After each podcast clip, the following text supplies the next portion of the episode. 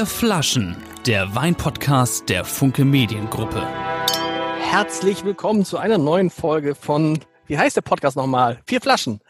Ähm, und man muss sagen, der Michael Gutey sieht heute, für alle die, die das auf dem Video sehen wollen, sieht so unfassbar fantastisch aus. Bevor wir loslegen, wir haben heute einen Gast, der noch besser aussieht als Michael. Bevor wir loslegen, ganz wichtig. 9. Dezember, liebe Leute. 9. Dezember, richtig, Michael? Nee, 3. Dezember, glaube ich. 3. Dezember. Ist 3. Dezember?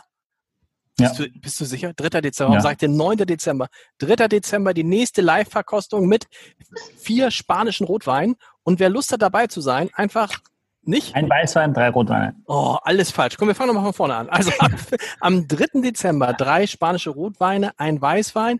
Wer Lust hat, dabei zu sein, jetzt Mail schicken an chefredaktion.abendblatt.de, chefredaktion.abendblatt.de und dann kommen alle Informationen dazu.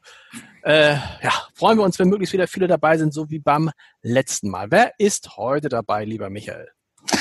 Ja, wir haben heute, der sieht nicht nur gut aus, sondern der macht auch richtig gute Weine und ähm, ja, ist einfach de- der Sunnyboy der Weinbranche. Jochen Dreißigacker ist bei uns. Servus Jochen, grüß dich. Servus, vielen Dank für die Einladung. Ja, toll, dass du da bist. Äh, das heißt, Ernte ist schon vorbei, alles in trockenen Tüchern? Seit letzter Woche alles in trockenen Tüchern und jetzt regnet es auch ganz fleißig bei uns. Okay. Wie, wie war der Jahrgang 2020? Äh, Kannst du kurz was sagen dazu?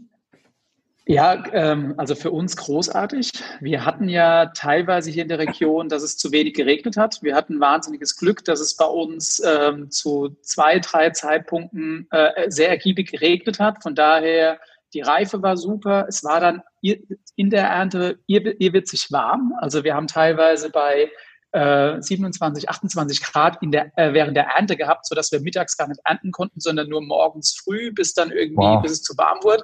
Aber das, was rauskam, qualitativ von der Konzentration, äh, kerngesunde Trauben und ganz, ganz großartige Struktur. Also für uns bis jetzt, stand jetzt ein gigantischer Jahrgang. Du musst noch mal sagen, für die Leute, die es nicht wissen, woher du kommst. Aus Rheinhessen, genau, aus dem Herzen des Bonnegaus, aus Bechtheim, das ist ein kleiner Ort, stolze 1800 Einwohner groß, äh, äh, so eine Viertelstunde von Worms entfernt, also nördlich von Worms, südlich von Mainz, in dem Rheinhessen das Dreieck zwischen Bingen, Mainz und Worms. Größtes sagst- deutsches Anbaugebiet. Grandioser Jahrgang, das heißt im Vergleich zu, mit wem, mit welchem Jahrgang am ehesten vergleichbar? 2020? Also 2020 hat, glaube ich, sehr viel gemein mit, gemeinsam mit äh, 2019. Also tatsächlich äh, mit dem äh, Jahrgang davor. Wir hatten jetzt drei Jahrgänge in Folge ziemlich optimale Bedingungen. Und 2019 war von der Erntemenge noch ein bisschen kleiner. Aber 2020 dafür von der, ist von der Konzentration einfach ein Stück weit mehr oder, äh, oder ein bisschen konzentrierter mit einer super äh, schönen Säurestruktur, und gerade wenn wir schon kerngesunde Trauben haben und so einen Grundstock haben und äh, es war eher so für uns die Aufgabe, wie behalten wir die Frische in den Weinen aufgrund der Hitze. Aber also alles tipptopp. Und du musst einmal erklären für alle, weil alle sagen, 30 Acker, schöner Marketing-Gag äh, für, einen- für einen Winzer wegen Acker, Michael und Axel, ne? Versteht ihr? Mhm. 30 Acker, könnte man sagen, der hat 30 Acker. Du musst diesen Namen ausnahmsweise mal erklären. Ja, ist gut, ne? Im Kindergarten war es immer schwierig. da haben sie alle, hatte ich alle Spitznamen parat. Das ist tatsächlich unser Familienname, 30 Acker. Es gibt ursprünglich im Thüringischen einen äh, Stadtteil bei Meiningen, der 30 Acker heißt. Ehrlich gesagt, wie unser Name zum Schluss nach Rheinhessen geschwappt ist, äh, kann ich ja gar nicht sagen. Ähm, aber unser, mein Großvater, also mein Großvater das Weingut noch bewirtschaftet hat, hieß es Sauer. Von daher, und dann ist es irgendwann halt eben zu der, zu meinem Opa gewechselt äh, mit dem Namen 30 Acker und seit, äh, seit jetzt quasi in der dritten Generation heißt das Weingut so und ist auch ganz passend, finde ich. Michael, warum hast du Jochen ausgesucht für. Wollen wir einmal Axel was sagen? Dass ich, das ist letztes Mal gab es Riesenproteste, weil Axel, du hast letztes Mal wirklich extrem wenig, du hast dich tierisch gefreut über diese Lego-Figur, die ich äh, dir nachempfunden habe. Aber du musst mir sagen, Axel, wir merken schon so einen kleinen Einbruch bei den Quoten beim letzten Mal. Da sind wir also nicht mehr in den gewohnten, starken, äh, mittleren, fünfstelligen Bereichen, sondern das geht runter, Axel. Also bitte ein bisschen, die Leute machen sich Sorgen. Wie geht es dir? Es geht mir ganz gut heute. Ähm, ja, und wenn es was zu bereden gibt, wo ich was zu beitragen kann, dann sage ich auch gern was. Aber dieser, dieser Lego-Axel, der, da bin ich echt nicht drüber hinweggekommen. Äh, wo kam der her? Den haben tatsächlich meine Söhne gebaut. Die haben das sind ja große Fans dieses Podcasts und haben gesagt, wir müssen den Axelmann nachbauen, Papa, damit du auch mal so ein bisschen jugendlicher rüberkommst. Die, äh, die haben bestimmt eine Figur gebaut, du hast ja eine Mütze aufgesetzt, oder? Nein, nein, nein, nein, nein, das war richtig mit, äh, richtig mit, die haben, es gibt ja auch, es gibt ja auch, das kann Michael erzählen, es gibt ja auch die äh, nicht-alkoholische Form dieses Wein-Podcasts, wo dann verschiedene Fritz-Cola-Varianten, glaube ich, ausprobiert werden. Und das haben die mit Begeisterung gesehen und dann wollten sie auch ihren Beitrag dazu leisten, weil sie ja, ja, Wein, Wein nur am Rande trinken dürfen. Das habe ich gesehen und das war wirklich sehr süß. Äh, man müsste es fast mal, aber das kann man nicht machen. Ja, ja, doch, das war, das war sehr süß. Also dann äh, vielen Dank an deine Söhne. Das hat mich tatsächlich sehr gefreut. Der Lego-Axel. Äh, zu sehen, in der letzten Folge haben wir eigentlich das Bild genommen mit dem Lego-Axel. Ich glaube ja. Ich glaube ja. In der Zeitung war das Bild mit dem Lego-Axel. Michael, war, Jochen, du hast Jochen diesmal mitgebracht. Warum? 30 Acker ist ein berühmter Name. Warum gerade jetzt? Warum diese vier Weine? Wir haben, haben wir vier Weißweine? Ist es für mich ein schöner Tag heute? Ja, nee, tatsächlich, tatsächlich war im Ursprung auch geplant, dass Jochen einen, eine, einen Hamburg-Besuch macht, der jetzt, glaube ich, erstmal abgesagt wurde, auch aufgrund der aktuellen äh, Sachen. Und da hatten wir vor Wochen schon geplant, dass er uns im, im Podcast-Studio besuchen kommt. Und jetzt hat er uns den Wein geschickt und äh, sitzt bei sich zu Hause im Weingut. Und ich, ich freue mich, das einfach zu probieren. Ähm, und ich glaube, er hat ähm, mit dem Einzigacker, mit dem Wunderwerk, hat er es schon auch geschafft, als einer von nicht ganz so vielen deutschen Winzern wirklich Markennamen auch zu kreieren. Also Weine, die die wirklich äh, gar nicht primär auf die Lage, sondern eine Marke eben darstellen. Und das finde ich immer spannend auch. Äh, und von daher bin ich selber gespannt, äh, die Sachen zu probieren. Und wir würden gleich starten äh, mit einem Riesling, der gar keinen Jahrgang hat, sondern wo einfach nur Vintages draufsteht. Also offensichtlich aus mehreren Jahrgängen. Jochen, kannst du was dazu sagen? Richtig. Ja, wir versuchen es ja immer ein bisschen ähm, unkomplizierter zu machen, weil du es gerade gesagt hast mit den Markennamen.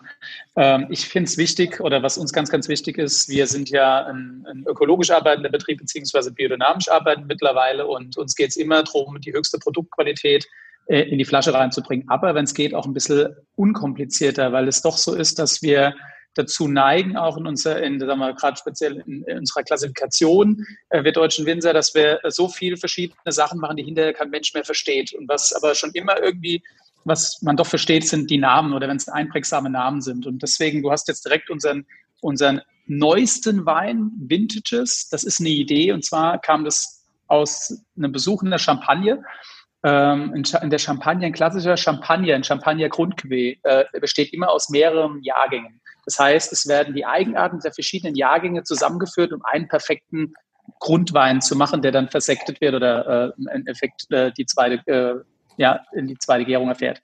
Und ich habe mir gefragt, das gibt es als Stilwein gab es es noch nicht, vor allem bei uns auch in Deutschland nicht. Äh, wir haben ja die Rebsorte Riesling, unsere Kernrebsorte, die wichtigste Rebsorte überhaupt für uns. Und Riesling ist die Rebsorte mit dem besten Alterungspotenzial. Sie hat nur einen Nachteil, wenn du sie so ausbaust, dass sie auch gut reifen kann dann braucht sie einfach ein bisschen Zeit. Und daher kam die Idee, nicht eben den aktuellsten Jahrgang zu nehmen, sondern drei verschiedene Jahrgänge. Und aus diesen drei verschiedenen Jahrgängen, also drei war am Anfang nicht geplant, aber es sind jetzt zum Schluss drei geworden, einen Wein zu, auszubauen, wo Riesling quasi alle seine Facetten zeigt. Du hast mit dem Jahrgang 2017, der drin ist, äh, schon eine etwas gereifte Partie mit einer schönen Mineralität und Salzigkeit.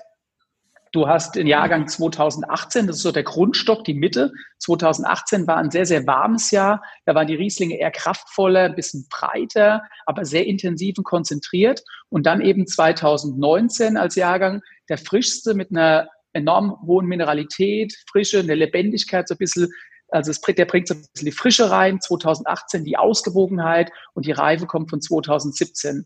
Und ich alles, wollte, alles ein Drittel, ein Drittel, ein Drittel? Nee, gar nicht. Nee, okay. äh, Nee, der größte Anteil ist tatsächlich 2018 und äh, 2017 ist der kleinste Anteil. Es geht wirklich pur nach dem Geschmack. Wir haben so viel hin und her probiert, weil es ging mir darum, dass du zeigst die Facetten von Riesling, aber dass es ein Wein auch ist, den du einfach trinken kannst. Und wir es vielleicht schaffen, auch mal so die Nicht-Riesling-Trinker vom Riesling zu überzeugen, weil es ist ein Wein, der nicht jetzt äh, nicht unbedingt so viel äh, so weh tut. Der hat jetzt keine Säure, die die äh, also der hat Säure, der hat Frische, der ist ein klassischer Riesling, aber ich finde, er ist abgerundet und ähm, ich, wir machen auch einen sehr guten Grauburgunder äh, oder auch Burgunderweine, aber ich wollte auch nicht immer nur mehr Grauburgunder machen, sondern wir wollen eben auch zeigen, ähm, dass es auch andere Wege gibt, eben den Riesling, ohne dass du ihn jetzt irgendwie tunst mit viel Süße im Wein, einfach zu einem ganz, ganz harmonischen, runden und ganz intensiven Wein zu machen. Und trocken, ne? Der Wein hat zwei Gramm Zucker. Axel, wie schmeckt er dir? Sehr gut. Bitte mich? Ja. Ja, sehr gut. Sehr gut. Sehr Ja. guter Wein. Äh, weil er wahrscheinlich tatsächlich einfach nicht wehtut. Ähm, und ja, ich finde ihn irgendwie frisch und irgendwie fruchtig ein bisschen und hat irgendwie am Ende ist so, ich weiß nicht, ich weiß nicht, was es ist, ob das Salz oder Säure ist, irgendwie so im Gaumen, aber so einen ganz interessanten Abschluss. Also ich, mir finde ich, schmeckt er wirklich sehr gut. Was, was kostet der? Die Frage kommt normalerweise, bevor er irgendwas sagt. Der kostet 14,50. Oh, Also, das geht, ähm, das geht aber, oder? Also ich ja. meine, doch, das geht. Also Aber ich finde es, ich finde es interessant, wie du erzählst, dass man sozusagen verschiedene Rieslinge so lange zusammen ähm, äh, schütten kann, bis sie dann, bis, bis jeder sozusagen seine Qualität entfaltet. Weil ist ja erstaunlich, weil der, der eine ist ja, der 18er muss ja dominant sein eigentlich, ne? Es ist, äh, ja, du, es ist manchmal, also wir, es ist bei uns immer so, oder es ist bei mir immer so, ich baue jeden Weinberg, jeden Leseschritt, alles getrennt voneinander aus. Und zum Schluss habe ich in meinem Keller ganz viele verschiedene Einzelgebinde, die ich dann nach und nach zusammenfüge zu dem einzelnen Wein. Und da ist es ganz spannend, manchmal sind es 50, 25, 50, 100 Liter, die in Wein maßgebend verändern. Also wirklich total verändern. Du hast einen Blend und denkst, das, ist, äh, das, das passt, aber irgendwas fehlt ihm noch und dann nimmst du eine ganz, ganz kleine Menge von einer anderen Partie und hast dem Wein quasi das gegeben, was er braucht. Und ähm, wir sind generell so, oder ich bin generell so, dass ich den Weinen einfach gerne so, so viel Zeit lasse. Und wenn du die Weine länger auf der Hefe lässt, dann sind die auch, haben die, sind die gar nicht so dominant, sondern eher ausgeglichen, eher ein bisschen durchgängiger und ja, es passt Aber- eigentlich so wirklich ganz gut. Ich habe da mal eine Frage. Also wenn, wenn ich jetzt, Ja. also ich bin ja eher so Video, und wenn ich so Farbkorrektur mache, äh, dann äh, ne, drehe ich ja auch ganz viele Regler und ich brauche immer irre lange, bis ich das treffe, was ich eigentlich haben will. Und wenn ich es habe, dann gucke ich es mir am nächsten Tag an und sage, ah, das ist nicht gut und mache es halt irgendwie nochmal. Und es dauert Ewigkeiten, bis ich das Ergebnis habe. Ist das beim Wein auch so oder Das ist, erkennst du das die ist Wahrheit? uns tatsächlich genauso. Also wir versuchen halt eben die einzelnen Partien, die einzelnen Weinberge komplett au, äh, eigenständig äh, auszubauen. Und dann stehst du an deinem Cuvée-Tisch, dann stehen dann irgendwie, wenn wir anfangen zu probieren, 100 verschiedene Rieslinge vor dir. Und dann willst du einen bestimmten Wein ausbauen und probierst und probierst und probierst. Und dann ist es tatsächlich so, das Cuvée wird gemacht, dann packst du es in den Kühlschrank, am nächsten Tag probierst du es wieder und sagst, äh, wo steht es? Und wenn es dir zum Schluss, also es geht über Wochen, bis so ein Wein äh, zum Schluss wirklich so auch äh, gebaut ist. Und wenn er auch, vor allem wenn du dann mal ein finales Cuvée hast und sagst, so, jetzt ist es das, was ich haben will, dann kommt es ja noch äh, darauf an, dass es auch haltbar ist. Und mir ist es immer ganz wichtig, dass du auch einen Wein von uns mal halb voll äh, im Kühlschrank stehen lassen kannst äh, und äh, zwei Wochen später rausholen kannst, er ist immer noch genauso frisch wie vorher auch. Das geht? Siehst, Das geht? Das geht. Klar, wenn ein Wein, wenn du die Weine so ausbaust, dass sie haltbar sind, funktioniert das. Bei mich Aber nervt, das, mich nervt das Zusehens, dass man irgendwie einen Wein hat, den fängt man dann an, der schmeckt einem so, geht so. Und dann äh, lässt man ihn stehen und nach einer Woche ist er quasi nicht mehr trinkbar. Bei, den Ja, meisten dann, dann, so. dann läuft was falsch. Also wir kommen ja, Ja. auch aus einer Zeit, äh, der Rheinhessen hat sich, oder Deutschland, der, generell der deutsche Weinbau hat sich ja massiv gewandelt. In den 80er Jahren war es ja so, dass irgendwann Wein nur noch auch für den Konsum gemacht wurde, nur noch für ähm, schnell, äh, schnell aufmachen, schnell trinken. Daher kommt es ja auch, dass jeder irgendwie denkt, ein Weißwein muss ich direkt trinken.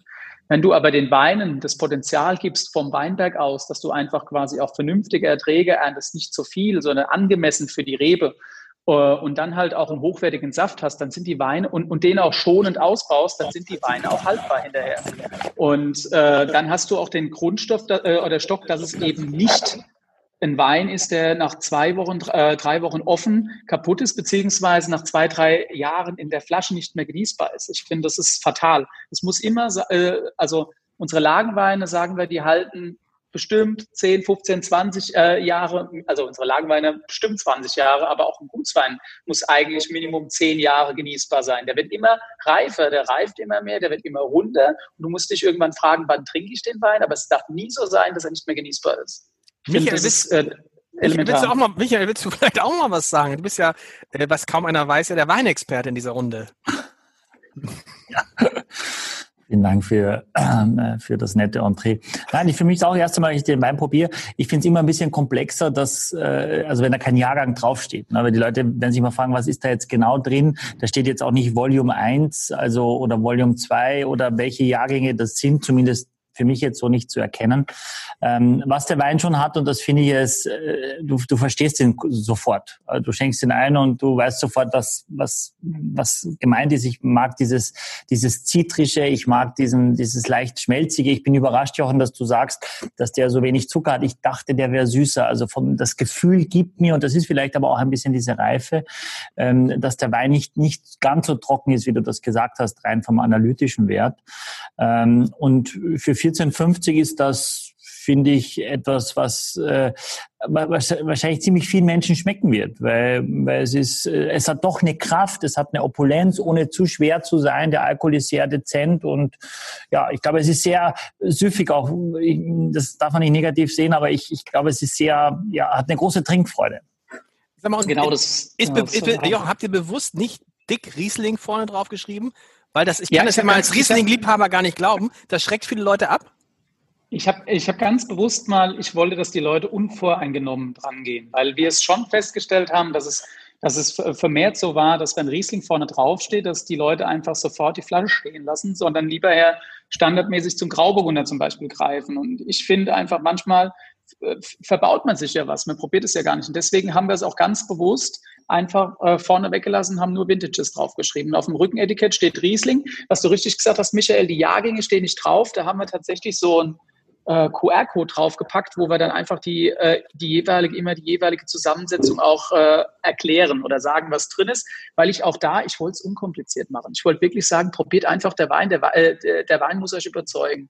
Und was den Restzucker angeht, das ging uns genauso. Wir haben auch gedacht, boah, der hat eine schmeckbare Süße und ich mache immer es ohne analytische Daten. Wir probieren den Wein und danach gehen wir äh, ins Labor und, äh, und checken die analytischen Werte, weil ich finde immer, es ist viel wichtiger, dass er auf den Geschmack gemacht ist, nicht auf die Analytik. Und ich hätte auch schwören können, dass er höher ist im Zucker und war dann ganz überrascht, dass er so niedrig war. Aber ich glaube, das ist einfach der Jahrgang 2018 mit seiner Opulenzen, Reife und Tiefe. Ähm, der schmeckt einfach schon süßer. Das heißt, du musst ja in 17 schon quasi dir ja Sachen auf der Hefe liegen haben lassen für diese Idee. Also das passiert ja nicht über Nacht, sondern man muss ja da doch ein bisschen Vorlauf haben. Oder hast du die abgefüllten Flaschen quasi wieder geöffnet und dann dem zugefügt? Nee, die Idee ist tatsächlich schon älter. Ich habe äh, in 16 schon angefangen. Ich habe mit 16 eigentlich die erste Partie ausgebaut, mit der ich mir überlegt habe, äh, das Projekt anzugehen. Ich habe aber damals, äh, unser, also ich habe immer und das mache ich immer noch. Ich arbeite sehr stark mit, äh, mit Maische Standzeiten, also mit, äh, dass ich die Trauben quasi mit Füßen antrete und lasse im eigenen Saft ziehen im Kühlraum. Und dadurch holst du viel mehr an äh, Inhaltsstoffen in den Most, aber auch Phenolik. Und äh, da haben wir festgestellt, dass das tatsächlich bei so Weinen auch handhaben musst wie die Champagner, oder die Champagnerproduzenten, dass du wirklich äh, die Phenolik zurückschraubst in den Wein. Das heißt, dem Wein weniger Bitterstoffe gibst, weil gerade dann ein bisschen mehr reift und in so einem Blend kommt es intensiv raus. Das heißt, 2000, ich habe das erste Mal, als wir den Blend versucht haben, war in den Jahrgängen 16, 17, 18. Und das hat überhaupt nicht funktioniert. Und dann haben wir gesagt, okay, dann warten wir noch mal ein Jahr. Und dann war 2019 eigentlich genau der Jahrgang, den wir gebraucht haben, um den Wein äh, so hinzubekommen. Musst also ist nicht, schon musst du, nicht, musst du da nicht viel wegschmeißen, wenn ihr das ausprobiert?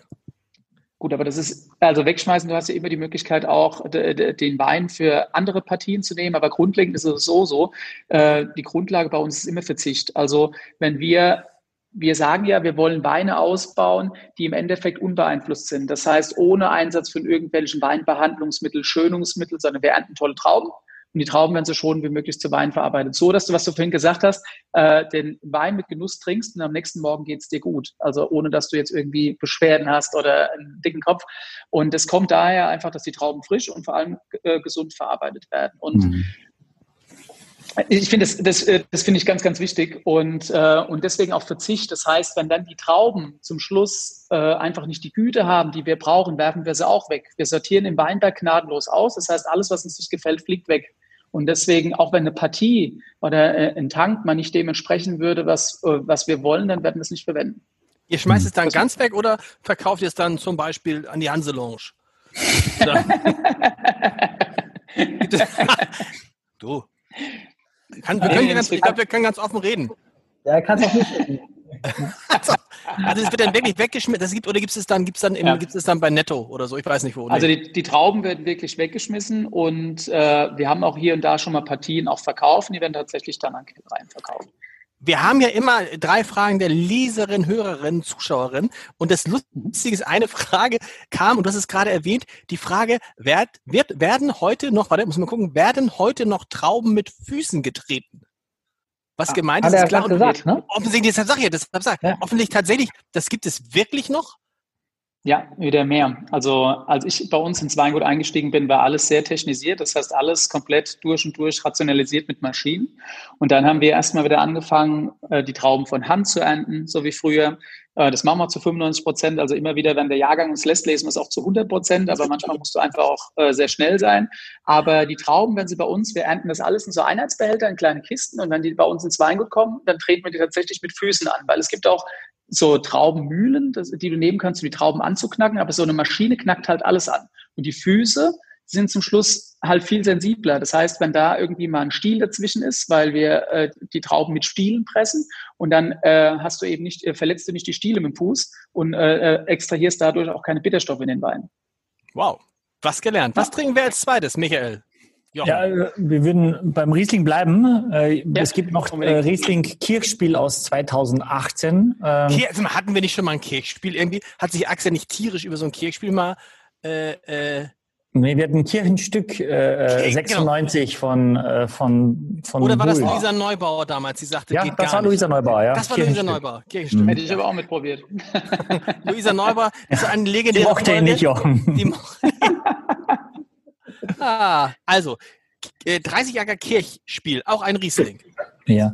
Auch ein Hast du die Frage, äh, Jochen, ganz kurz, äh, weil ich, weil ich das tatsächlich auch nicht weiß, muss denn dann aber 100 Prozent auch, also ich weiß, es müssen 85 Prozent quasi der Traube drauf sein, die auf dem Etikett steht. Beim Jahrgang müssen da 100 Prozent drin sein oder könntest du, wenn du sagst, wir haben von 2017 und das war auch Kirchspiel, nicht alles genommen für unseren Vintages, könntest du da was reinmachen, rein äh, vom Gesetz her? Vom Gesetz her könntest du es reinmachen, ja. Okay. Ja. Leute, ihr trefft die Fragen heute, weil die Frage ist nämlich, ähm, die Frage ist tatsächlich auch gestellt worden, muss in jedem Wein genau das draufstehen, was drin ist? Offensichtlich nicht.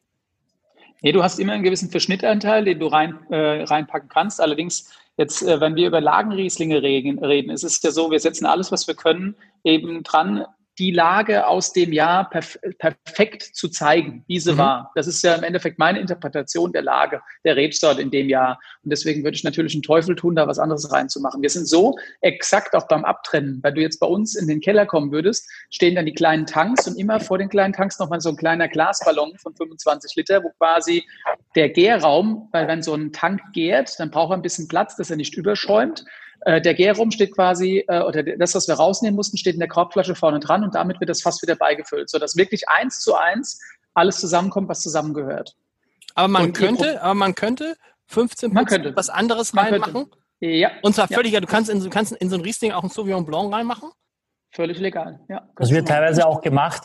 Und gerade wenn du diese aromatischen Rebsorten nimmst, da brauchst du ganz wenig und du verfälschst den Geschmack äh, komplett. Genau. Also da reichen fünf Prozent schon, wenn du einen Muscatella oder einen Gewürztraminer reinmachst in einen Riesling, dann schmeckt das ganz anders. Das ist in Deutschland, in Österreich ist es 85 Prozent. Zum Beispiel in, in, in Amerika sind es 75 Prozent. Da reichen also drei Viertel und du kannst 25 Prozent irgendwas anderes machen. Ganz oft werden also Cabernet Sauvignons aus Napa Valley, die haben 25 Prozent mehr Lodern drin und dann sagen Leute, ja, der ist so schön weich und so fruchtig, so wie ein Cabernet sein soll. Dabei ist eben schon relativ viel etwas anderes äh, auch dann drin. Ne? Von daher. Das ist mal ein Korken, Leute. Habt ihr gehört, wie der geploppt hat? Das ist mal nicht diese zerbröselnden Korken da von der Korkenmafia. Das ist mal ein guter Korken. ähm, das oh, ist teuer. Wieso ist teuer? Ist es ein teuer? Was kostet? Wir haben ja so gelernt, Korken kostet ein Euro ein Stück. Was kostet ja, der? Der ist sogar, der ist sogar einen Tacken teurer. Wow. Wir verwenden für die Lagenwein tatsächlich ähm, mittlerweile Korken, die sind einmal über einen Gaschromatographen, äh, sind die quasi ähm, ja, durchgetestet, dass sie kein TCA, also kein diesen klassischen Korkton äh, mhm. enthalten. Und dann Stimmt, das haben sie gar nicht. Der ist ganz hell, ne? Der, der ist aber naturbelassen. Der ist nicht gewaschen. aber, der, aber trotzdem, der ist, ja, der, ist ja, der ist ja heller als andere, als die meisten anderen Korken. Und so, er wirkt auf mich so ein bisschen äh, bauchiger, fluffiger, weißt du, wenn man ihn. Ja, genau. Die, das, ja. das, Also im Endeffekt, äh, er ist auch nicht so lange, das muss man dazu sagen, das ist zwar Jahrgang 2018, aber der Wein ist noch nicht so lange verkorkt, weil äh, ich habe das anfangs gesagt, wir lassen unsere Weine länger auf der Hefe und der, äh, der Jahrgang 2018 ist bei uns erst dieses Jahr im März gefüllt worden, weil ich die Weine halt eben so lange wie es geht auf der Hefe lasse. Und eigentlich sagen wir, die Lagenweine geben wir erst drei Jahre nach der nach der Lese oder nach der Ernte in Verkauf, um den Wein, gerade den Rieslinger, halt einfach die Zeit zu geben, die sie brauchen, um, äh, um sich zu entwickeln. Das machen wir gerade speziell bei den Rieslingen. Jetzt war der Jahrgang 2018 aber ein Jahrgang, der unheimlich warm war und unheimlich äh, auch schon dominante Weine hervorgebracht hat oder Weine, die schon sehr offen sind. Das ist immer noch ein junger Wein. Ist, wir reden über einen Lagenwein, ähm, die höchste Stufe. Das heißt, wenn der Wein jetzt schon voll trinkbereit wäre, dann hätte man was falsch gemacht, weil der Wein soll sich peu à peu langsam schön in der Flasche entwickeln. Aber ich finde, er zeigt sich jetzt schon deutlich offener als zum Beispiel der Jahrgang 2017. Und wir haben die Entscheidung getroffen, dass wir den Jahrgang 2017, der noch unrunder war, noch ein Jahr, äh, Jahr in unserer Kellerei haben liegen lassen oder im Weingut haben liegen lassen und 2018 jetzt schon in Verkauf gebracht. Äh, Michael, Axel, woran, wenn ihr reinriecht, ich habe sofort eine Assoziation mit einem Riesling, den wir neulich getrunken haben. Habt ihr den auch oder habe nur ich den wieder? Mit, einem, mit einer speziellen Marke, einem speziellen Winzer. Ja, Axel, was hast du gesagt? Grünlack. Oder?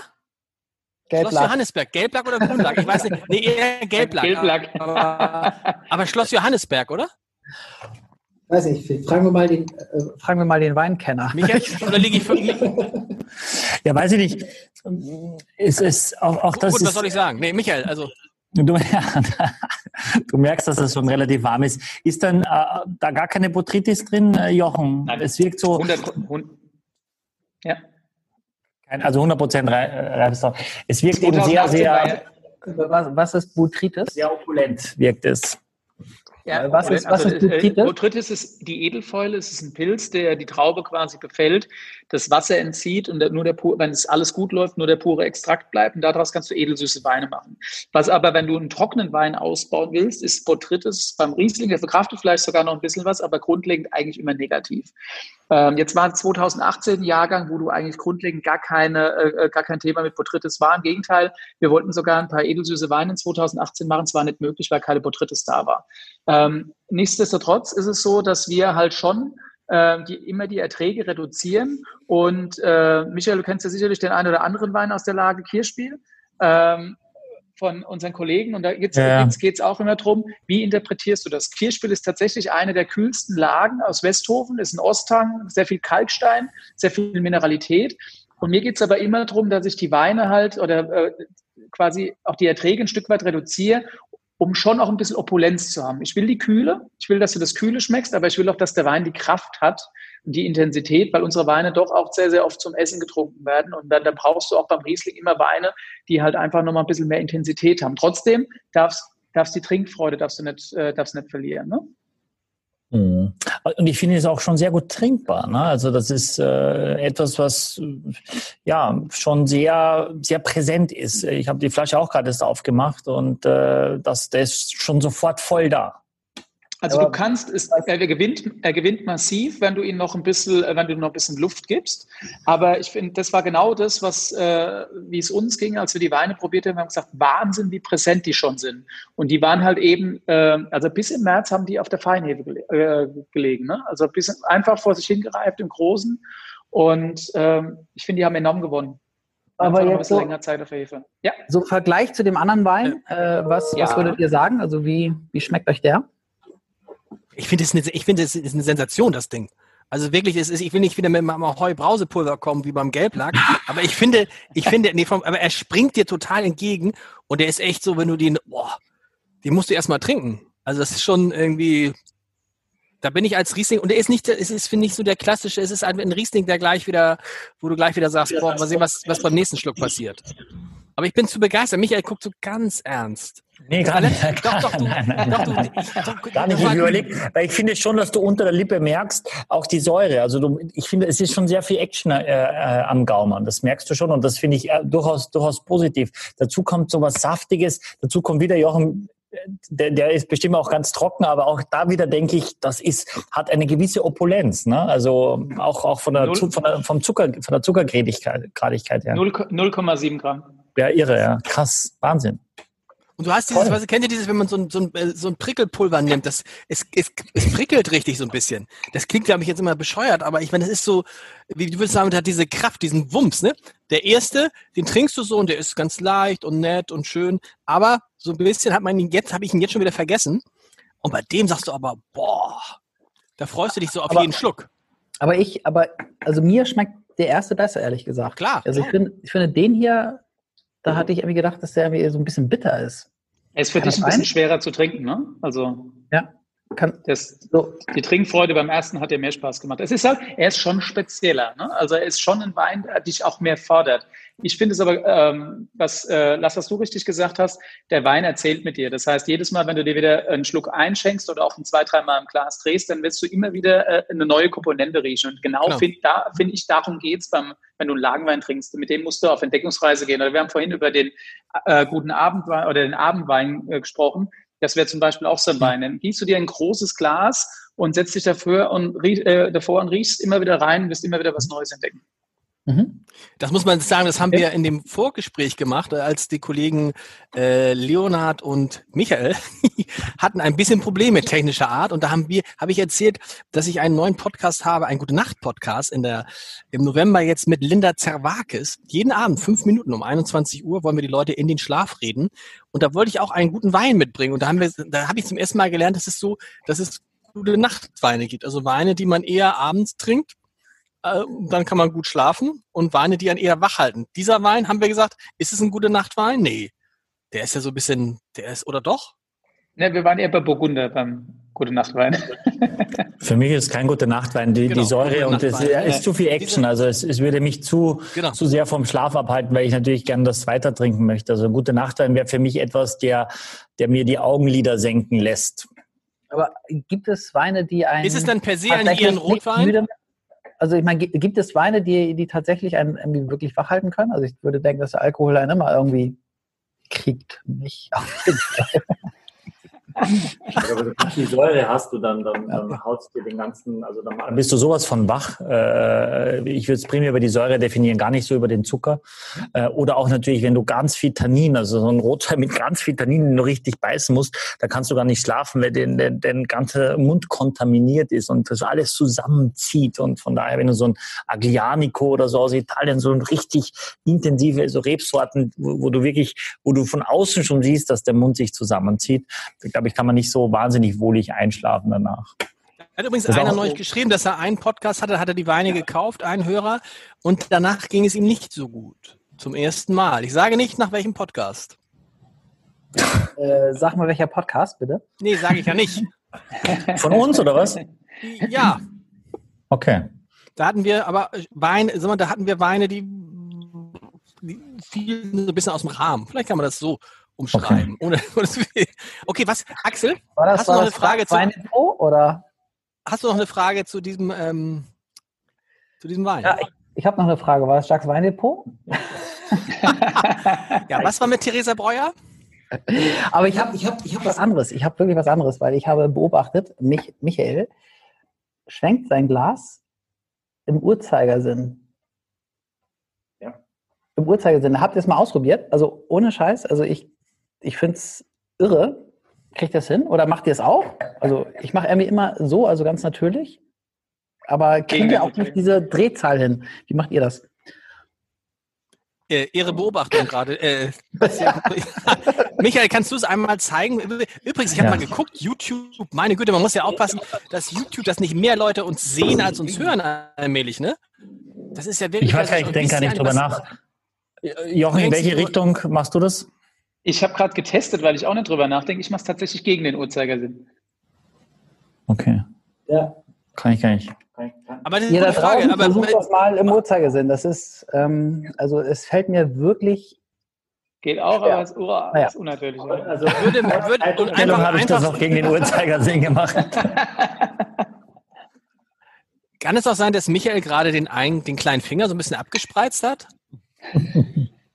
kann das sein? Wir wissen ja, Folge 8, glaube ich, wofür das steht. Folge 8 des Podcast auf YouTube über viereinhalbtausend Mal gesehen. Ganz interessant.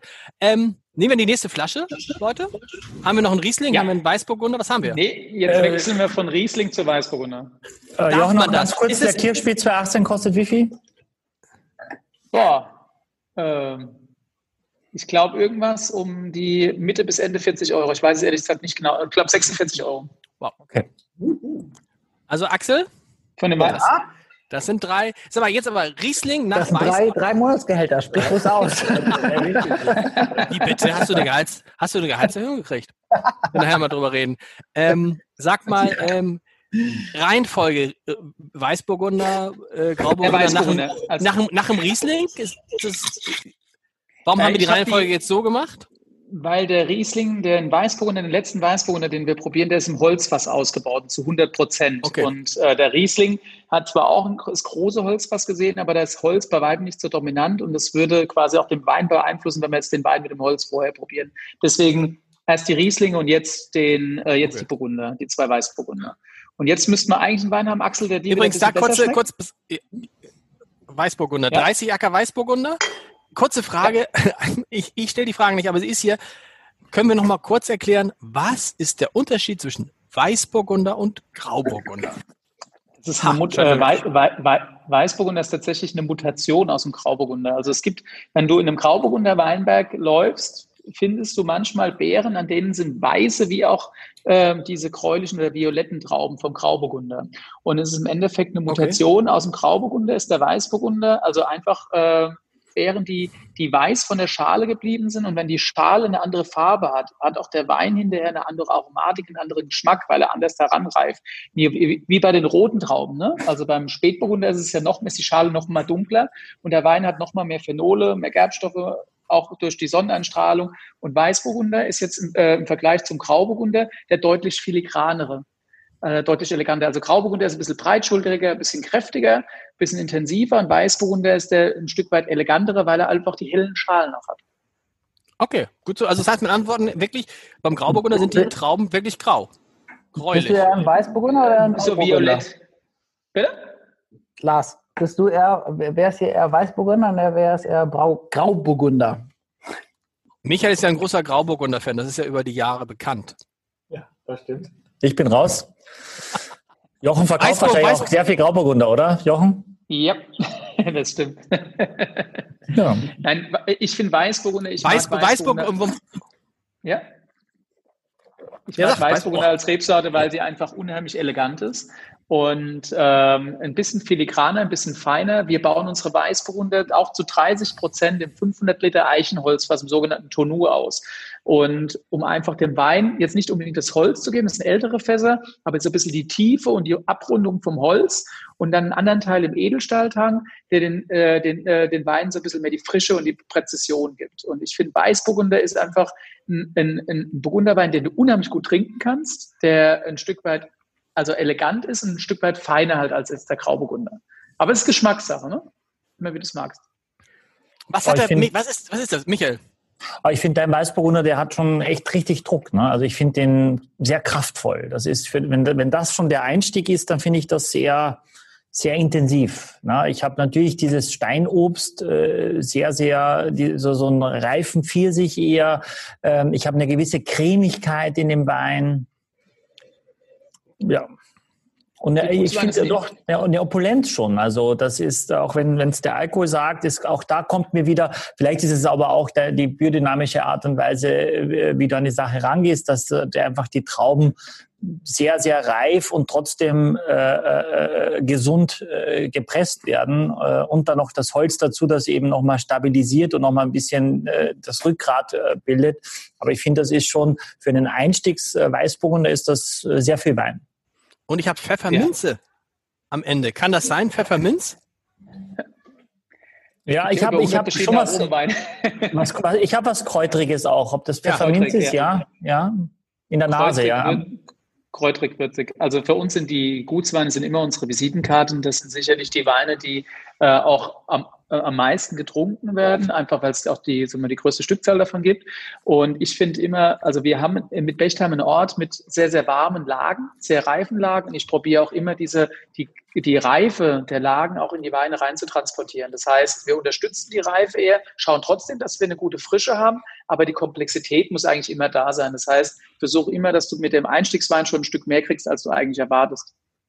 Das ist für mich ganz wichtig. Also generell, das zählt für jeden Wein, ob es Weißburgunder, Grauburgunder, Riesling ist. Das muss immer einfach. Äh, Bin gespannt, Axel, was, Axel, Axel, mein Tipp ist, du mochtest den ersten lieber.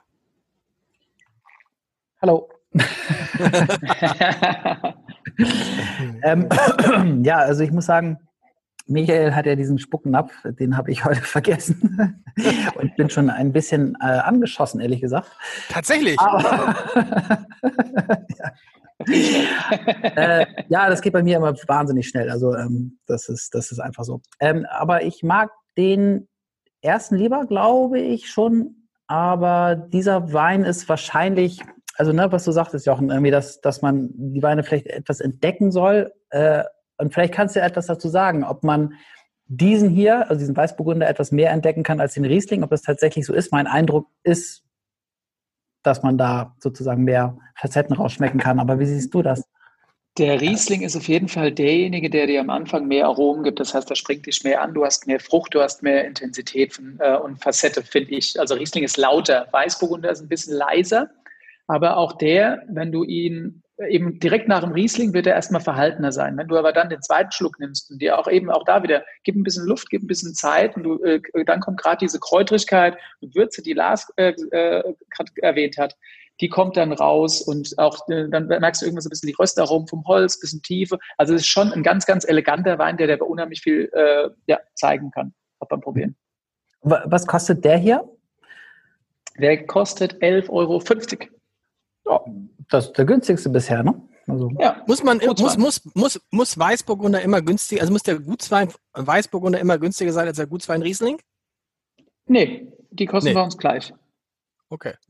Wo kriegt man die mhm. eigentlich, die Weine? Also wenn ich jetzt sage, also ich habe hier diesen unwahrscheinlich super guten Podcast in der Hanselounge. in der Hanselounge. Ähm, Kommt gerade nicht in der Hanselounge vorbei. Silkes Weinkeller. Kennt ihr Silkes Weinkeller? Silkes Weinkeller? aber nicht. Aber kann, kann man, kann man ich meine, also nach, nach, nachdem, ich, nachdem ich jetzt so auf Jax rum, rumgeritten äh, habe, ähm, kann man zu Jax gehen und sagen, ich hätte gerne diesen Nein. Wein? Gibt's nee, nicht. Nee. Oh, bin schon wieder auf Jackson. Ist also du kannst, du kannst, aber es gibt sicherlich genug Adressen, wo du auch online Wein bestellen kannst. Das in jedem Fall. Also wir auch da, glaube ich, sind wir ganz gut aufgestellt, dass das, also wir hatten tatsächlich früher mal das Problem, dass viele Leute uns angesprochen haben, wir könnten ihren Wein in vielen, vielen Restaurants trinken, aber wir können nicht bestellen. Und ja. das haben wir mittlerweile ein Stück weit geändert und ähm, das kann man, glaube ich, ganz, ganz gut machen, aber, auch bei uns im Weingut oder bei einem Partner. Aber es also bei euch direkt gibt es den auch. Klar. Ja, genau. Nee, bei, Havesco, Havesco gibt es den auch da? Gibt es auch, bei Havesco gibt es auch, ja. Okay, aber es spricht so ein bisschen so Skepsis gegenüber Weinhändlern raus bei dir? Wenn du sagst, ja, wenn du sagst, wenn du sagst hier, es gibt, gibt es euch kaum bei Weinhändlern? Doch. Nee, bei uns war es tatsächlich eher so eine Thematik damals, dass wir uns äh, enorm stark in der Gastronomie, in der deutschen Gastronomie entwickelt haben und äh, einfach nicht genügend Wein hatten, noch an, an andere Weinhändler äh, zu vergeben. Und zusätzlich war es so, dass, glaube ich, wir auch nicht der klassische Wein waren, den du im Weinregal gefunden hast, weil unsere Weine doch ein Stück weit mehr erklärungsbedürftig waren, zumindest äh, am Anfang. Und dann schau das Etikett an. Ich halte es immer sehr äh, schlicht, von wem ist es und was ist es. Mehr muss für mich nicht draufstehen. Mittlerweile ist es ein kleines Magenzeichen geworden, aber früher tatsächlich am Anfang, wo das Weingut keiner kannte, war das dann doch ein bisschen schwieriger. Und da haben eigentlich mehr die Sommeliers davon Gebrauch gemacht und weniger die Weinhändler. Und deswegen, vielleicht auch, weil die Weine kräftiger waren ne? und intensiver waren und deswegen gut zum Essen gepasst haben. Aber das hat sich irgendwie bei uns entwickelt. Also wir hatten dann irgendwie 80 Prozent Gastronomieabsatz und halt weniger Handel. Ist bis heute so? Äh, es ist bis heute so. Tatsächlich, Gastronomie, Gastronomie hat nach wie vor den stärksten Stellenwert, wobei äh, die Weine mittlerweile aber auch, ähm, auch käuflich zu erwerben sind. Und was heißt das jetzt für euch in Corona-Zeiten, wo viele Gastronomen nicht geöffnet hatten? Was macht ihr dann mit den Weinen aus dem Jahr 2019? Wir hatten tatsächlich das Glück, also beziehungsweise wir haben es natürlich auch ein Stück weit auf die Hinterfüße gestellt, ähm, dass viele Leute, die normalerweise gewohnt sind, unsere Weine in der Gastronomie zu trinken, die Weine bei uns bestellt haben oder bei unseren Partnern. Ah, okay. Ähm, ne? Dazu muss man sagen, wir exportieren 50 Prozent unserer Weine, unter anderem viel nach Skandinavien. Und äh, die Skandinavier sind ja große Fans des deutschen Rieslings oder äh, ja, große Deutschweinfreunde, sage ich jetzt mal so. Und die haben, die konnten nicht verreisen, haben sie schlichtweg ein bisschen mehr getrunken, von daher hat es das aufgefangen. Geht auch wieder los jetzt. Das müsst ihr beide mir mal erklären. Ja. Ist es so, Michael und Jochen, dass der Riesling, der deutsche Riesling, außerhalb Deutschlands beliebter ist als innerhalb Deutschlands? Ich würde sagen, ja. Ja, also es ist ja oft so, dass im eigenen Land dass die Dinge weniger wert sind, als sie vielleicht international wahrgenommen werden. Aber es gibt halt einfach viele andere gute Sachen auch äh, für, den, für den deutschen Konsumenten aus Deutschland, so dass er nicht zwingend auf den Riesling äh, geht. Aber international gesehen ist natürlich nur der, der Riesling tatsächlich das, was, was Weltklasse ist. Und alles andere ist eher quasi vergleichbar vielleicht mit anderen Qualitäten aus anderen Ländern. Und von daher ist natürlich der Riesling schon der Exportschlager. Und vor allem äh, gibt es nirgendwo auf der Welt eben so viel Säure, dass du auch die edelsüßen Rieslinge äh, mit, mit dem Zucker zwar, aber trotzdem mit einer Frische eben haben kannst. Und deswegen ist es schon so, dass, dass man international den Riesling und vor allem die Skandinavier geben ja deutlich mehr Geld für Essen und Trinken auch aus. Es ist sowieso alles teuer dort. Ähm, und deswegen werden die hochklassigen Rieslinge gern dort auch, auch getrunken. Und hier hat man immer sofort eine Diskussion, was, der kostet 40, 45 Euro. Wahnsinn. Äh, man kauft aber ohne Probleme einen äh, äh, drittklassigen oder viertklassigen Bordeaux um das gleiche Geld. Damit hat man überhaupt keine Probleme. Aber mit, beim Riesling tut man sich dann schwer oder beim deutschen Wein allgemein. Das heißt, die, die Preise, Jochen, die werden gemacht äh, dann auch eher mit dem Blick aufs Ausland, wo man, wo man sagt, die Schweden zahlen da mal 46 Euro, 49 Euro für so einen Riesling? Nee, das ist, das ist gar nicht mal so. Das ist tatsächlich halt, ähm, sagen wir mal so, es stehen oftmals halt, je höher du in der Kategorie bist, umso kleiner ist auch die Menge hinten dran. Okay. Und deswegen auch, äh, sind die Preise auch teurer. Und ich sage mal, ist ja nicht alles, was man ins Ausland vermarkten. Man muss aber nochmal zurückzukommen. Wir haben mit Riesling natürlich in Deutschland eine Rebsorte, die super speziell ist und, und halt auch, äh, mir sagt ja immer, die Königin der, der Rebsorten. Äh, wenn du viel Wein trinkst und äh, äh, Spaß an, an, an trockenem Wein hast oder Weißwein hast, wirst du irgendwann als Weintrinker beim Riesling landen, weil, der, der äh, weil Riesling dir einfach ein Stück weit mehr gibt. Es gibt Chardonnay-Trinker, äh, Chardonnay kann das als Rebsorte auch, aber deutlich geschmeidiger und Riesling hat halt mehr Nerv.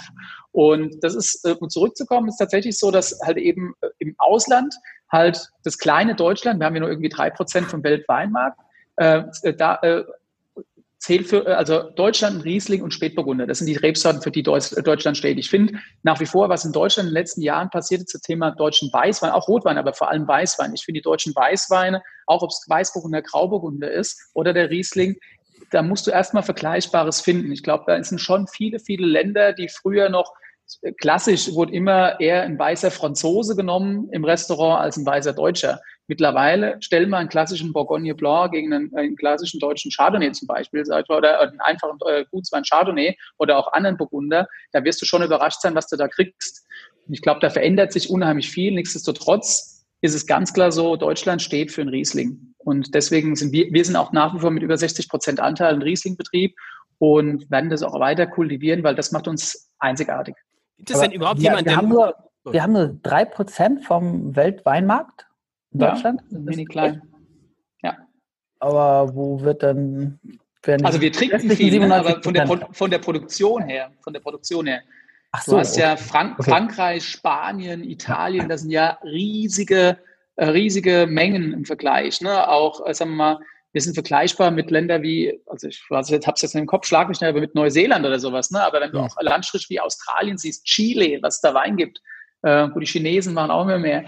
Ähm, das, ist, äh, das ist schon gewaltig im Vergleich zu dem, was bei uns ist. Bei uns ist das viel klein parzellierter und deswegen glaube ich auch immer, das sage ich auch immer, wir müssen uns darauf konzentrieren, hochwertige Weine zu machen. Das muss unser äh, äh, hochwertige Weine, handwerklich gemachte Weine, dann können wir das zeigen, was wir am besten können. Gibt es denn Länder, die, die Entschuldigung, Lars, tut mir leid. vom Absatz her. ich meine, vom Absatz her, äh, äh gibt es da auch so eine ähm, prozentuale Verteilung? Also kann man sagen, wie viel sozusagen, wenn man jetzt die Kaufkraft betrachtet, wie viel Deutschland ausmacht? Also Deutschland ist auf jeden Fall ein Land, wo viel Wein konsumiert wird, auch ein großes Weinimportland. Es wird mhm. viel Wein nach Deutschland importiert.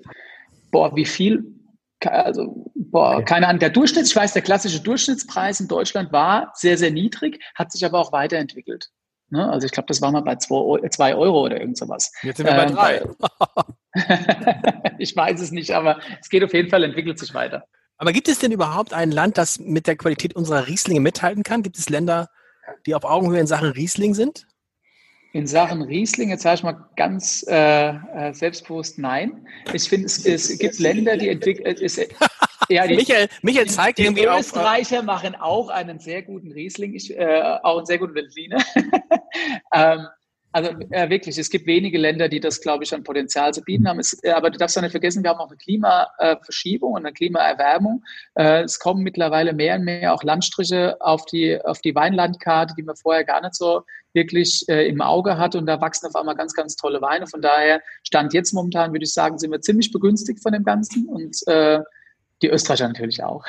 Österreich. Ähm, das Elsass, äh, Elsass macht auch wirklich tolle Rieslinge, äh, muss man schon sagen. Äh, äh, mengenmäßig äh, in Washington State wächst sehr viel Riesling auch. Äh, aber ähm, von der Qualität würde ich auch so, würde ich schon sagen, dass Deutschland auch top ist. Also ich, bei aller Freundschaft zu, zu, äh, zu österreichischen Rieslingen und im Top-Bereich können die, finde ich, wirklich auch was.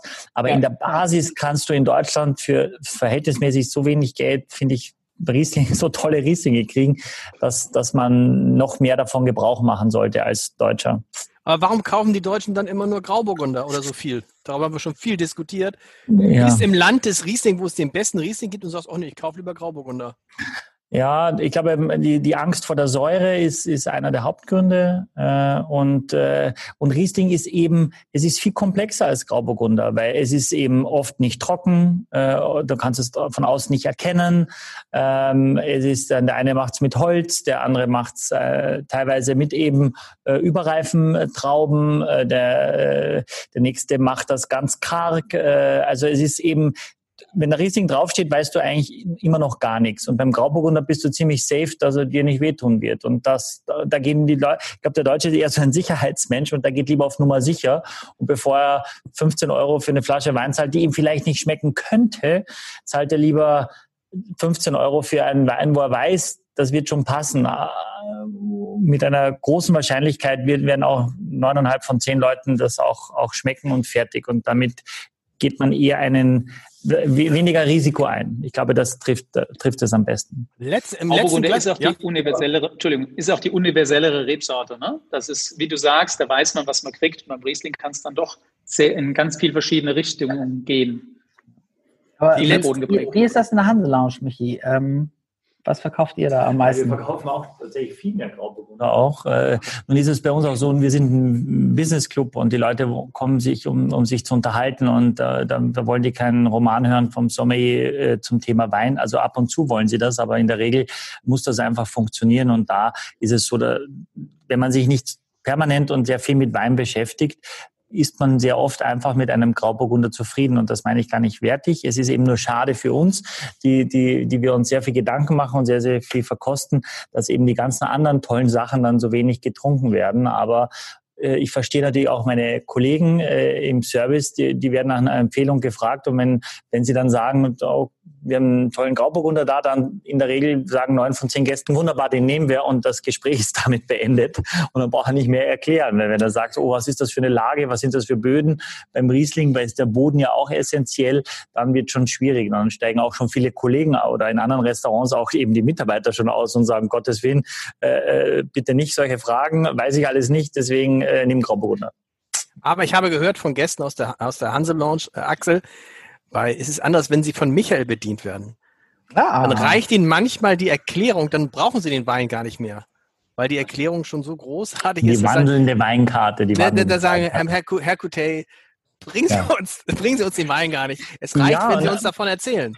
Nein, aber das äh, tatsächlich ist das so, äh, sehr charmant, vielen Dank. Tatsächlich ist es so, dass äh, ich ja alle Weine probiere, bevor sie auf die Karte kommen. Das heißt, ich muss die für irgendwas gut finden, sonst kommen sie eben nicht auf die Karte oder besonders. Ich muss sie nicht alle selber mögen, aber irgendwas muss da sein, was ich und ob es der Preis ist, ob es äh, der, Holzeinsatz, ob es die Frucht oder keine Ahnung was. Und von daher bin ich total überzeugt, dass jeder unserer unser Weinkarten und ich bin ja da jetzt seit 17 Jahren, äh, also ich habe ja keine Weinkarte geerbt, sondern ich habe alles selber eingekauft und von daher bin ich überzeugt, dass er Geschmack ist dann immer relativ, kann man schwer sagen, aber für jeden Wein lege ich eigentlich die Hand dafür ins Feuer. Und wenn jemand etwas nicht schmeckt, dann verkaufe ich es an wem anders. Also es muss ja keiner was trinken, was er, was er dann nicht mag. Deswegen versuche ich die Leute schon ein bisschen zu ermutigen, äh, mal was anderes zu probieren, abseits des Grauburgunders. Letzte Aber Flasche. Axel, warte ganz kurz. Ja. Ganz kurz, letzte, letzte Flasche schon mal einschenken, ja. schon mal schwenken im Uhrzeigersinn. Axel. Sagen, ich habe tatsächlich auch, auch diese, diese Pfefferminze, weil ich ganz gerne jetzt auch so Pfefferminztee trinke, so am Morgen. Äh, das finde ich ziemlich gut, dass du das gerochen hast, weil das, also muss ich auch mal was Nettes zu dir sagen. Ich habe für keinen Quatsch gehalten, aber wenn Michael das jetzt sagt, dann, dann ist es, dann ist es muss so sein. Ach, ach, Michael, wollen wir jetzt hier Schluss machen? Dann sind es halt Nummer drei. Nein. Wie? Nach all den Jahren machst du jetzt hier Schluss? Nein, nein. Aber sag mal, Leute, hier ist natürlich so, wo man sagt, für alle, die, die nicht wissen, wie, was meinen wir mit dem im Holz ausgebaut, da muss man einmal reinriechen und hat es sofort. Ne? Das ist irgendwie so, wenn man, äh, wenn man ehrlich gesagt so ein bisschen, wenn man nur die Augen zumachen würde, könnte man auch fast denken, dass es ein Rotwein ist, aber nur ganz kurz, oder? Übertrieben vielleicht, ein bisschen. Boah, jetzt hast du mir deine Pfefferminze gerade so ein Ding abgeräumt. Jetzt. aber man riecht das Holz. Man riecht das Holz ja, und Barrique. Holz und Barrique ist eigentlich dasselbe? Äh, das Nein. Nein. Oh. Also was heißt Holz und Barrique? Ähm, Barrique ist ja nur die Größe des Holzfass. Ne? Barrique hat eine Größe von 225 beziehungsweise je nach Bauer 228 Liter. Okay. Und das ist äh, Eiche. Und dann hast du, dieser Wein, der Wein ist ausgebaut im 500 Liter Eichenholzfass, dem sogenannten Tonu. Und dann haben wir zum Beispiel ja auch unsere klassischen Stück 1200 oder Doppelstück 2400 Liter Holzfässer aus mit dickeren Eichenholztauben. Aber also das ist nur die Bezeichnung Barrique. Und äh, der Wein ist ganz bewusst nicht, ich baue keine Weißweine in Barrique aus. Ähm, der Wein ist jetzt über ein Jahr, der ist ein ganz junger, 2019er Jahrgang, Einzigacker, unser Top-Weißburgunder. Und der ähm, ist die ganze Zeit im Holz ausgebaut, im 500 Liter Eichenholzfass. Und ich nehme bewusst das 500 Liter Eichenholzfass, weil du mehr Wein im Verhältnis zum Holz hast und dadurch das Holz ein Stück weit dezenter ist. Jetzt ist es natürlich in dem Fall voll drauf, auch äh, schon viel und sehr lautes Holz in Verbindung zum Weißburgunder. Äh, so ein bisschen eine Rauchigkeit, die ich mag, weil es dem Wein auch ein Stück weit eine Struktur gibt und den so auch in der Reife ein bisschen begleitet. Wir machen jetzt hier so ein bisschen Babymord, ähm, weil wir gesagt haben, wir probieren es mal als hochwertigen Burgunder, aber es ist tatsächlich ein Wein, den in Dekanter und gern mal noch einen Tag vergessen, äh, würde dem gut tun oder halt einfach den Wein noch ein bisschen in den Keller legen. Ich habe auch, äh, auch ziemlich was Exotisches auch da, so Ananas, also wirklich äh, ja deutlich tropischer als, als es bei dem anderen einfachen Weißburgunder ist. Das ist äh, die Traubenselektion oder verändert das durch den Holzeinsatz? Das ist einmal das Alter der Reben. Wir haben für einen Einzeljacker eigentlich nur Rebstöcke ab 40 Jahre aufwärts. Das oh. heißt, je älter, der, je älter die Rebstöcke, umso tiefer ist auch der Geschmack, umso niedriger ist auch der Ertrag, aber umso tiefer ist der Geschmack. Die Trauben, das machen wir bei unserem Weißburgunder Gutswein, aber die Trauben für den Wein sind alle komplett halbiert. Dadurch auch nochmal den Ertrag reduziert. Halbiert heißt, Weißburgunder äh, hat in, also äh, Michael, du weißt es, die Beeren sitzen sehr, sehr eng an dem Stielgerüst zusammen. Ein Weißburgunder ist eine Rebsorte, die, oder generell, je reifer die Beere ist, umso dünner werden die Schalen. Und gerade beim Weißburgunder ist die Gefahr relativ groß, dass die Beeren dann aufplatzen, der Saft über die anderen Beeren drüber läuft. Und du musst manchmal ein Weinberg schneller ernten, als du es willst, weil halt, wenn Saft über die anderen Beeren läuft, kann halt eben schnell diese Botrytis kommen. Ähm, und um das zu vermeiden, gehen wir einfach hin an den Punkt, wo die Beeren am dichtesten zusammenhängen und schneiden am Stielgerüst den Stiel oben drüber ab. Das heißt, wir verschenken oder ungefähr 60 Prozent des, der Traube an sich fällt auf den Boden, das Dünger ist weg, aber die restlichen 40 Prozent, die von der, der, der Traube noch am Stock hängen bleiben, die können dann super lange ausreifen. Und gerade in Weißburgunder lassen wir dann auch so lange wie möglich ausreifen um so ein perfektes Level zwischen Exotik, Intensität und Frische zu kriegen, was den Wein zum Schluss trägt. Hm. Und Axel? Ich habe auch so ein bisschen so, so Karamell. Karamell habe ich auch. Du hast Karamell, warte, ich gucke mal kurz, was ich habe. Also was wirklich drin ist. Wer hat das echte reingeworfen? Nein. Aber du hast recht, was ist nochmal dieses... Butterscotch. Ja, so ein bisschen. Wer hat das echte? Nee, wäre das echte? Nee, aber so cremig. Es hat, es hat doch dieses sahnig-cremige. Das ist schon so ein bisschen, ne? Ist schon konzentriert. Ich, äh, ich finde, im, Stadium hat der Wein auch so ein bisschen Babyspeck. Äh, und je älter er wird, umso präziser wird er auch. Das heißt, er wird schlanker, der wird, wird geradliniger. Aber ganz, du hast recht, Michael, mit diesem, also wer das echte ist gar nicht so weit weg. Ich habe jetzt lange keine wer das echte mehr, aber mh, hm, ganz stark wäre das echte jetzt. Je länger. Und der hält auch lange, ne? Der ist ja jetzt noch, eine, noch, noch 30 Sekunden später ist er noch da. Ja, ja es ist wirklich am, am ganzen Gaumen, das finde ich auch ja stark. Also das ist schon. Gut, man muss Wert das Echte mögen, ne? Das darf man auch nicht vergessen. Also das ist auch nicht jedermanns Sache. Na gut, aber das ist in dieser primären äh, Fruchtphase jetzt oder in der Jugend des Weines. Das wird dann ein bisschen ernsthafter. Nicht, dass das nicht ernsthaft ist, aber dieses, dieses Vordergründige geht dann weg und danach äh, ja, kommt ein etwas geradlinigerer äh, Wein dann dahinter, weil wenn das 40 Jahre alte Trauben sind, dann ist da schon genug Kraft da, dass dieses Holz, wenn das integriert ist, dann in dem Wein, dann ist das äh, ja nicht mehr so vordergründig. Was meint ihr Weinkenner immer, wenn ihr ernsthaft sagt? Das klingt, als ob die anderen Weine alle so lustig sind, sind sie ja gar nicht. Ja, ernsthaft ist, glaube ich, primär, dass ich, dass, dass ich den Wein nicht beim, beim ersten Reinriechen äh, sofort entlarven kann. Für mich ist also ernsthaft, dass er mich, was, was Johann am Anfang meinte, dass du über ein paar Stunden das trinken kannst und sie sich permanent verändert. Das ist ernsthaft. Alles andere ist so spaßig. Hurra, äh, genug Zucker, genug Frucht und ne, äh, alle happy. Äh, aber ernsthaft ist etwas, was sich eben permanent verändert und was mich auch fordert, äh, auch als Trinker fordert. Das ist ernsthaft. Als Trinker. Aber, aber wie lange muss man den Wein dann, dann irgendwie ja, wie lange muss ich ihn aufhaben und wie lange muss ich ihn im Glas haben, bis ich ihn dann trinken kann? Haben. Diese Ernsthaftigkeit spüren. du ja, selber ausprobieren. Es ist tatsächlich so, also ich glaube, dem Wein äh, wird es in jedem Fall gut tun, wenn er nochmal Minimum eins, zwei Jahre hat. Ähm, aber ich finde, Weißburgunder ist schon noch eine, eine Rebsorte, wo du auch, den, du kannst den Wein ja auch frischer trinken. Dann gibst du ihn eben Dekanter und beschleunigst dadurch die Reifen. Ne? Du gibst ja mir einfach damit auch Luft und dadurch kannst du ihn ein Stück weit ja in die Zukunft schießen quasi.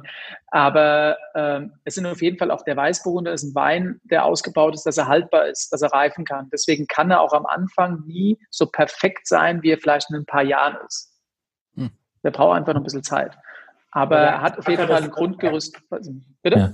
Der einzige Acker weiß ich, der ist immer relativ schnell äh, ausverkauft. Also den kriegt man ziemlich schwer. Ne? Das ist das nach wie ja. vor so. Also ich weiß, dass ja. man immer so quasi nicht betteln musste, aber man muss schon schauen, dass man seine Zuteilung kriegt, äh, weil sonst war er dann weg.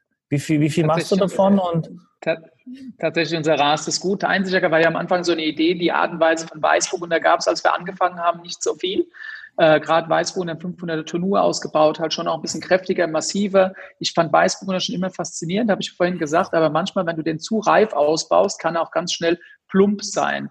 Und ich wollte irgendwie dem Weißburgunder genau das geben, mit in Verbindung mit dem Holz, was die großen Chardonnays auch haben. Also gerade die großen Burgunder, das finde ich immer äh, spannend, wenn du so äh, ein Chardonnay im Holz ausgebaut probierst nach einigen Jahren. Das ist immer beeindruckend. Und ich wollte einfach versuchen, dem äh, Weißburgunder so viel Kühle und so viel Intensität zu geben im Einzigacker, um da sowas hinzustellen, was es so noch nicht gab. Es gab deswegen auch Einzigacker.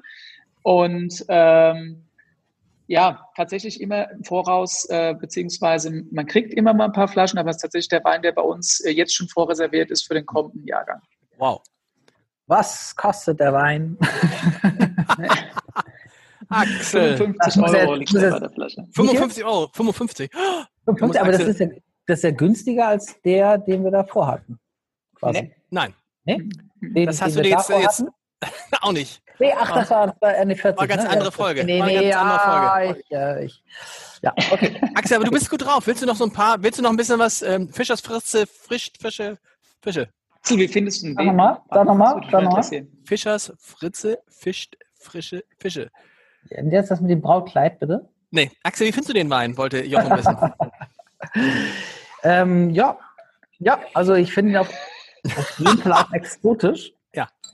Ähm, und ja, also wahrscheinlich ist er ernsthaft und so weiter, aber äh, für mich wäre es der Riesling am Anfang, wird es für mich völlig tun, ehrlich gesagt. Ähm, ja. Also ich glaube, ist, ist Holz zu viel?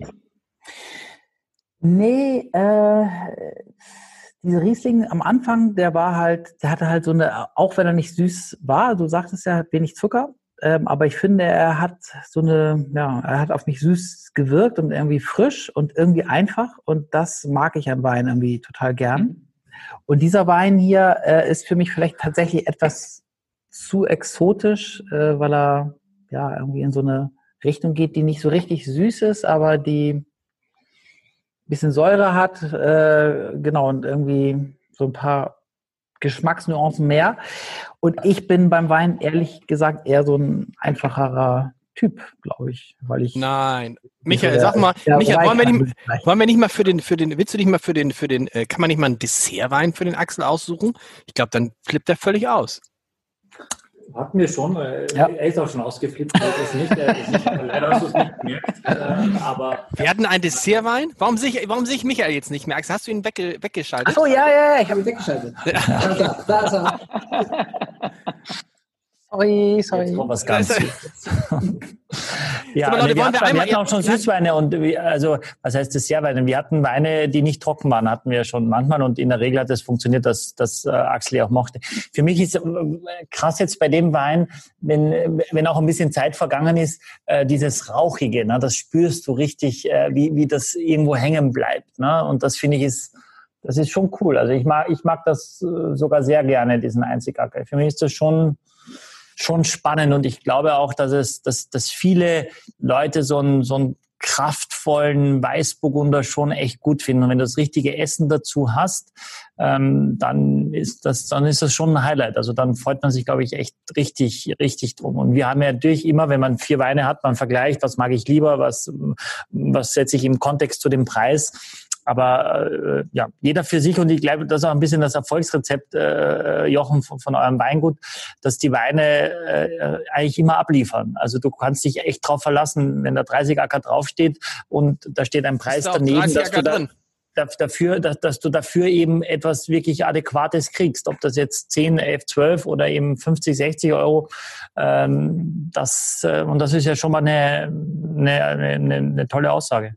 Leute, jetzt müssen wir zum Schluss, das ist entscheidend, jetzt zum Schluss müssen wir einmal sagen, jetzt mache ich so ein bisschen wie Frank Plasberg bei Hart, aber äh, fair. Also jeder muss sagen, was er glaubt, welcher Wein dem jeweils anderen am besten geschmeckt hat. Ich fange an. Ich glaube, Axel hat der Vintage am besten geschmeckt.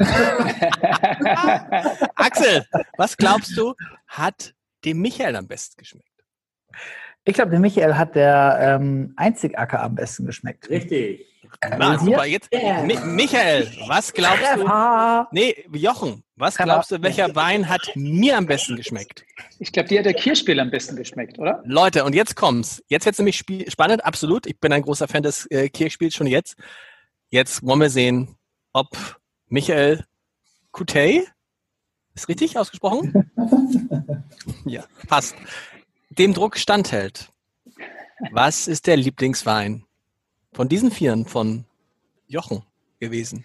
Ich glaube, dass Jochen auch seine neueste Kreation, den Vintages, am liebsten mochte heute, weil das 100% aufgegangen ist, was er sich nämlich vorgestellt hat, dass er einen Drink reifen Wein auf den Markt bringt, der sobald er eingeschenkt wird, von allen sofort verstanden und gemocht wird. Und das war ja heute ein perfektes Beispiel, dass es genauso funktioniert hat. Und wir sind ja nun wirklich ein Laienverein.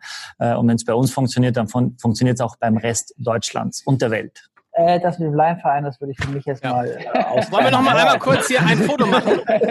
Ein Foto machen und dann, Axel, ein Foto ja. nur von uns. Oh ja, Foto. Oh ja, ja. Das wird schwer. Das wird schwer. Ja.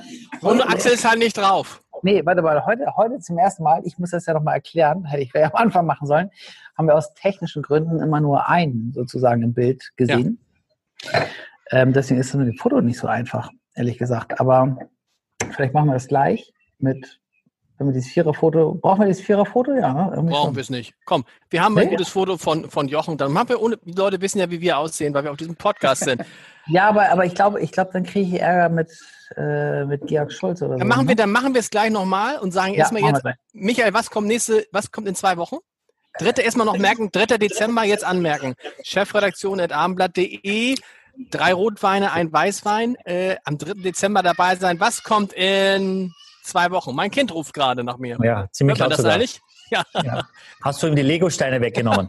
nee, ähm, ich möchte ich, mittrinken. ja. Ich weiß auch nicht, was kommt, aber es kann sein, dass Atze Schröder nächstes Mal äh, da ist. Oder wir haben äh, Silvia Heinrich aus dem Burgenland mit vier, äh, viermal Blaufränkisch. Bis dann. Eins von beiden. Bis dann. Ich muss helfen. Tschüss. Tschüss. Jochen. Ciao. Tschüss. Vielen lieben Dank.